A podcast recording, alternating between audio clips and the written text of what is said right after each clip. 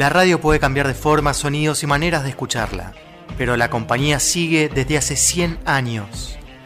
Días de podcast, historias, entrevistas y mucha música con la radio en la piel.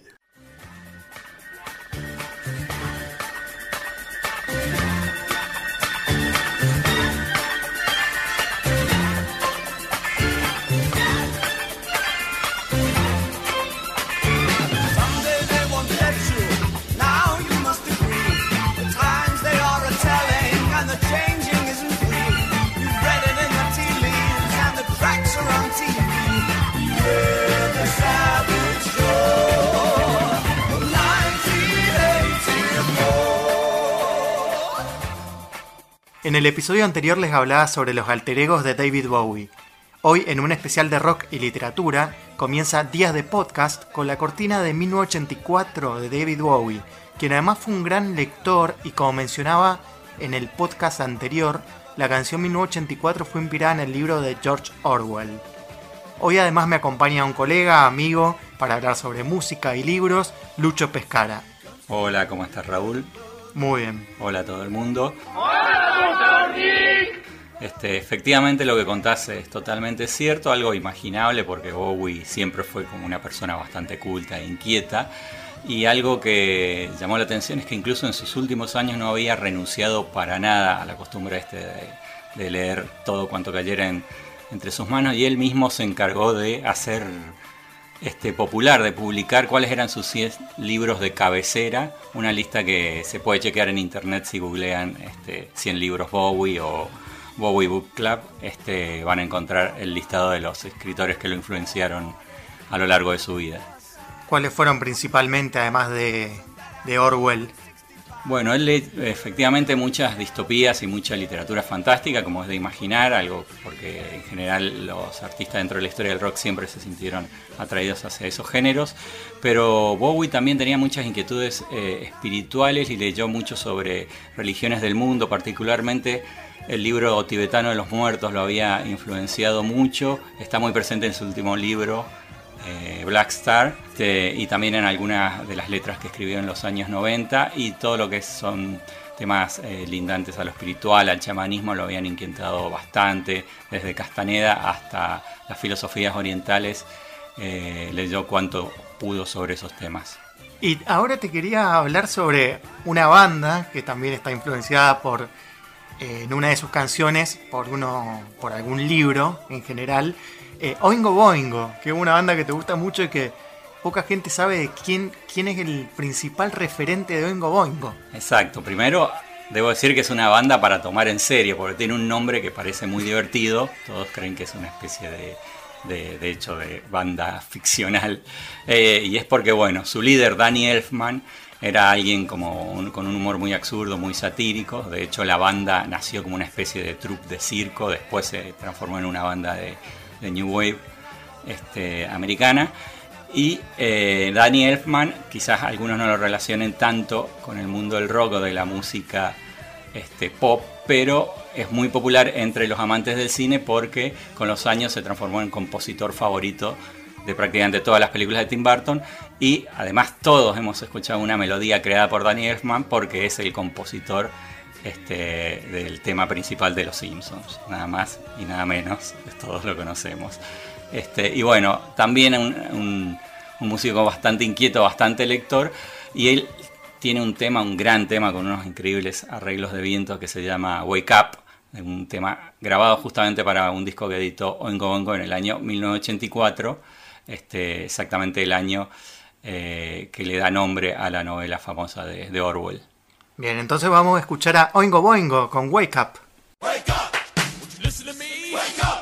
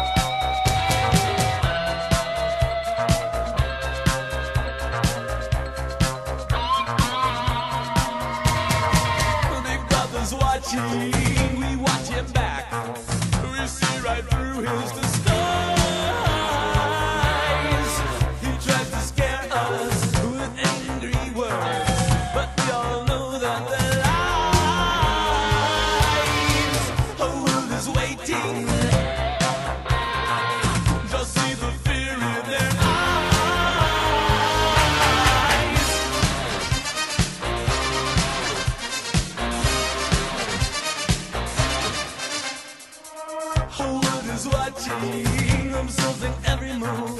Is it by getting?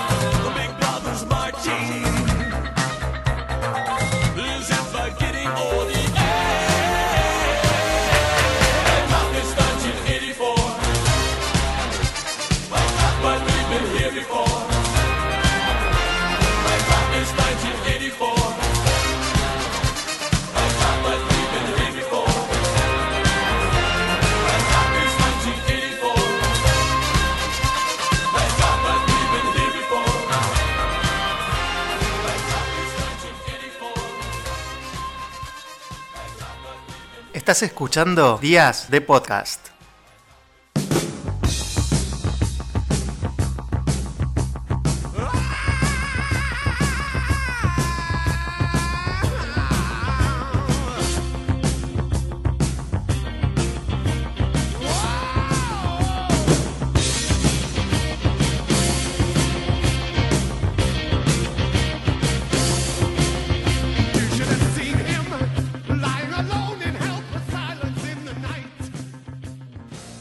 No solo existen canciones inspiradas en libros, sino también discos enteros. Tal es el caso de Alan Parsons Project, que su álbum Tales of Mystery and Imagination habla enteramente sobre Edgar Allan Poe.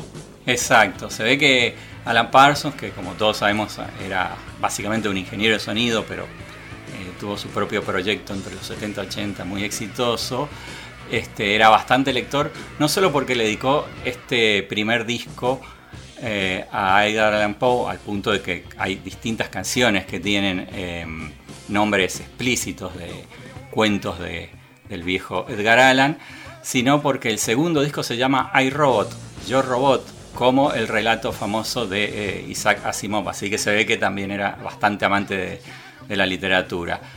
Eh, Poe es una- un autor muy leído y estaba recordando que hay un poema de Poe que se llama Annabel Lee, que la banda española Radio Futura hizo una versión muy buena en un plan un poco darky de Cure en los 80s. Chequenlo porque es muy interesante. Y con respecto, bueno, justamente la cortina que escuchábamos de Alan Parsons Project, eh, se trata de Corazón Delator, que de paso Soda también tiene su canción Corazón Delator. Exacto, siempre me intrigó. A ver, sería bueno que alguien le, haya, le hubiera preguntado a, a Gustavo si efectivamente era una referencia al, al- al relato de Poe, porque bueno, uno desde la letra pareciera que no. Sí, eso pareciera, pero bueno, alguna referencia debe haber. O simplemente lo leyó y dijo, le voy a poner este título. Y quedó el Exacto, sí, título sí, el, título es muy ganchero, así que este, lo banco. Otro disco basado en libros es Artod, el de Luis Alberto Spinetta, también acreditado como Pescado Rabioso. Exacto, bueno, eh, Flaco era otro lector inquieto, este, otro que había leído mucho sobre chamanismo y sobre Carlos Castaneda en su momento, y los inevitables poetas malditos que fueron muy leídos por los músicos en general. Hay que recordar que muchos músicos, sobre todo los más veteranos, cuando empezaron no tenían muchos ídolos dentro del mundo de la música, porque el rock era como bastante nuevo, y seguramente lo primero que les atraje fueron, fueron figuras literarias polémicas. Este, y difícil de clasificar, como este, Artaud, el escritor francés, eh, con una obra muy influyente, eh, terminó sus años en un manicomio, nada menos Artaud, Antonin.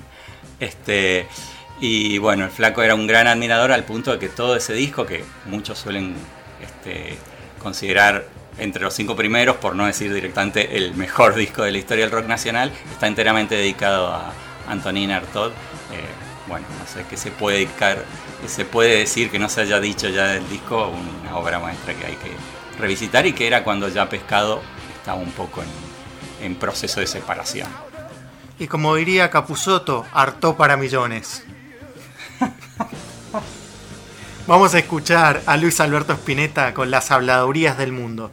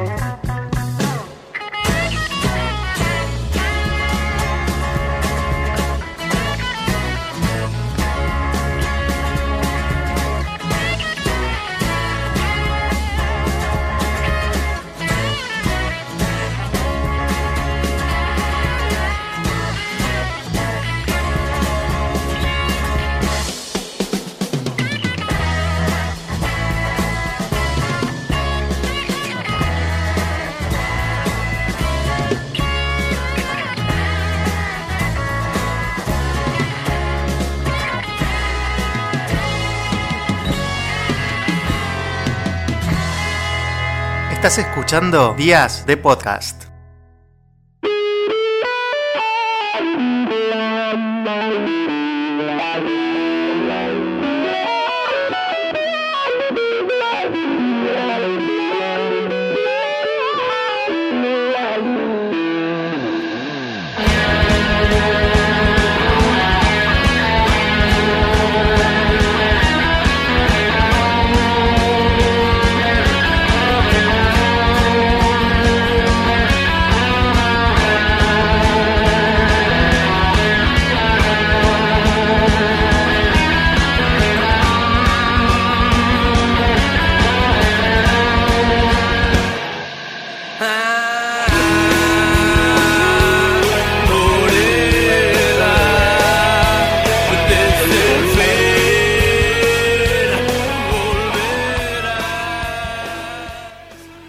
Anteriormente mencionábamos a Edgar Allan Poe, autor al que Alan Parsons dedicó un disco entero. Morela de los Piojos también estuvo inspirado en el cuento que lleva el mismo nombre de Edgar Allan Poe. De hecho, eh, bueno, vos viste a los piojos varias veces en vivo. Sí, sí, sí. No sé si habremos coincidido en uno de esos recitales, pero recuerdo en uno, En el Pacífico. exacto, donde durante este tema se pasaban imágenes de alguna de las adaptaciones que hay de Morela que se han hecho en el cine. Eh, particularmente hay una de las 60 bien, bien gótica que es muy conocida. Y en el solo final, sobre todo, que es muy épico, eh, imágenes muy aceleradas con, con esa película, con la adaptación de ese relato de Edgar Allan Poe. Sí, también eh, vamos a hablar de otro libro muy influyente, en este caso para Fito Páez. Se trata del autor Charles Bukowski. Exacto, bueno, Bukowski es otro que como Artaud como Baudelaire como Lovecraft, eh, etcétera, entra dentro de estos escritores malditos que llevaron vidas como bastante oscuras y nada más que eh, la diferencia es que Bukowski es más contemporáneo y estaría dentro de una escuela que se suele llamar el realismo sucio americano porque contó un poco todo el desengaño y la parte este, más trash de, lo que ocurría en la vida de Estados Unidos. Y en algún recital, eh, Fito contó que eh, él la estaba leyendo Bukowski, muy en una época dentro de la literatura bukowskiana, y tuvo una novia como bastante este, extrema, en cierto sentido, que lo volvía loco, le volvía loco, y un día lo amenazó, lo amenazó con que se iba a suicidar dentro de, en el departamento que le venía, y él finalmente dijo, bueno, esto no va más, y la este, eh, dijo que, que se fuera de su casa y por eso todo eso está relatado en el tema explícitamente, que tiene como mucha coincidencia con los relatos eh, de locura ordinaria de Bukowski. Y ahí es como surge Polaroid de Locura Ordinaria, canción que además es muy conocida, pero poca gente sabe que se llama así. Cuando uno la buscaba, por lo general en internet, todo eso, aparecía como sus tetas y sus dos hermanas, este, o bajó por el callejón, nadie sabía el nombre. Claro, los dilemas de la primera época eh, de internet donde muchos, eh, muchos anónimos subían archivos a la web y lo titulaban simplemente con, con el dato que tenían en su cabeza. En la época del Kazaa, Emule Exacto, y todas aquellos- esas páginas así. Aquellos buscadores que si uno se distraía terminaba bajando este, cualquier cosa menos la canción o la película buscada. Gran fuente de virus. Entonces sí, vamos a escuchar a Fito Páez, Polaroid de Locura Ordinaria. Lo que viene ahora es la historia de una novia que tuve, que siempre me volvía loco y me tiraba los platos, y no me hacía la comida, y me trataba mal, y se acostaba con mis amigos. Hasta que un día se empezó a cortar la cara, y yo le eché de mi casa, y le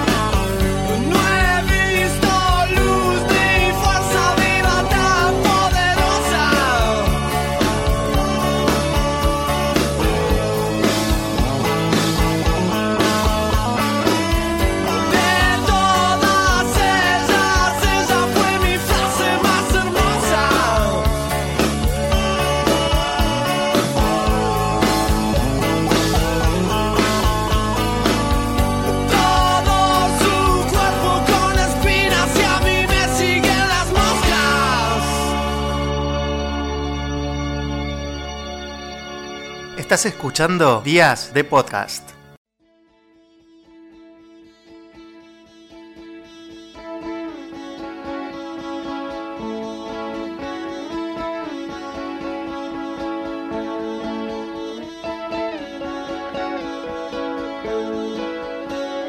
¿Quién sabe, Alicia, este país no estuvo hecho porque sí?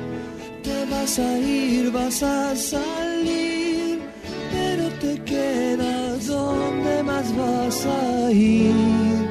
Y es que aquí, sabes, el trabalenguas, trabalenguas, el asesino te asesina y es mucho para ti. Se acabó ese juego que te hacía feliz. Otro libro que fue gran influencia para los músicos fue Alicia en el País de las Maravillas de Lewis Carroll. Exacto, Carroll, bueno, un escritor británico también, este, que creo que hizo algo eh, bastante adelantado a su tiempo, que es eh, hacer un link entre lo que venía a ser los cuentos de hadas clásicos y la psicodelia. Alicia en el País de las Maravillas, generalmente a lo primero que remite es a imágenes delirantes, surrealistas este, y afines, y me parece que tiene que ver con este no sense eh, muy de los ingleses, que él logró como introducirlo en un formato de, cuento tradicional que terminó teniendo muchísima influencia este, dentro de toda la cultura popular y bueno, el rock no fue este, eh, menos. Sí, de cortina escuchábamos además a Charlie García con canción de Alicia en el País, que de paso se pudo utilizar Alicia en el País de las Maravillas como una referencia contra la dictadura militar.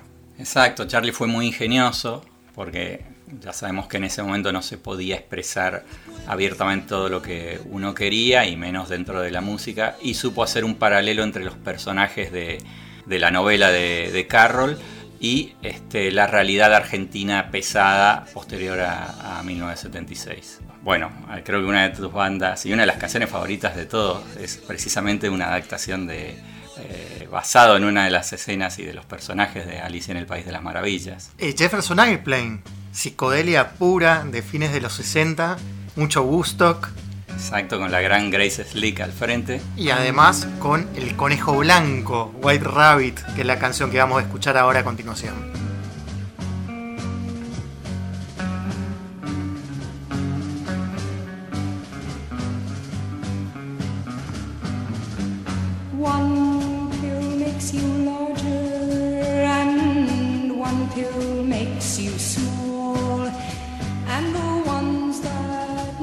forgives you.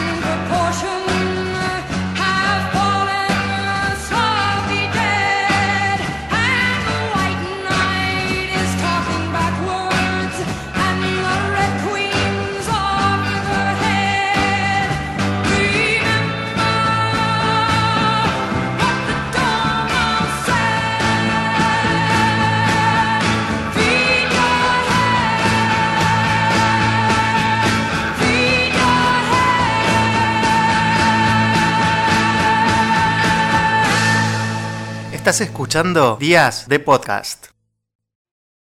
My old man is a bad man, but I can't deny the way he holds my hand and he grabs me. He has me by my heart.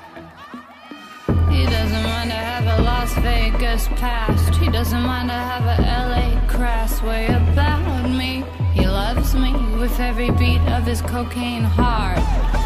Swimming pool glimmering, darling. White bikini off with my red nail polish. Watch me in the swimming pool, bright blue ripples. You sitting, sipping on your black crystal. Lana del Rey se inspiró en Lolita de Vladimir Nabokov para su canción Of the Races que suena en la cortina. Lolita también fue utilizado por The Police para su canción Don't Stand So Close to Me. Eh, en el video se puede ver bastante, en el video original grabado por The Police, se puede ver bastante de qué trata la canción, que es justamente eh, ciertos sentimientos ambiguos de una alumna hacia el profesor y el no te pares tan cerca de mí del que habla Sting es precisamente el pedido del, del profesor este, ante las, aspiraciones románticas de la alumna. Y se pueden, eh, lo nombran explícitamente a Nabokov en, el, en la canción.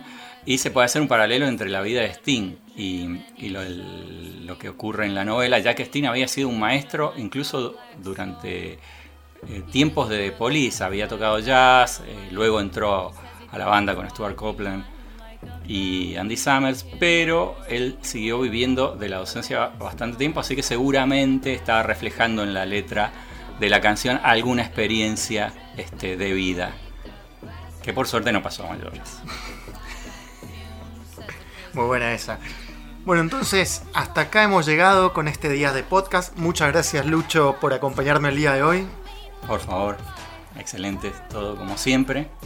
Muchas gracias. Este fue el tercer episodio de Días de Podcast.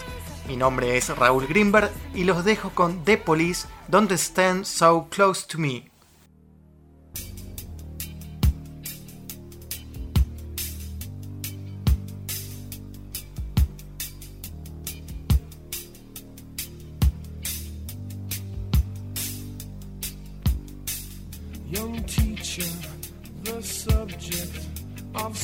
Schoolgirl fantasy.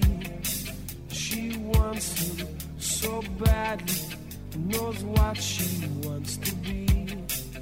Inside her, there's longing. This girl's an open page, bookmarking. She's so close now. This girl is half his age.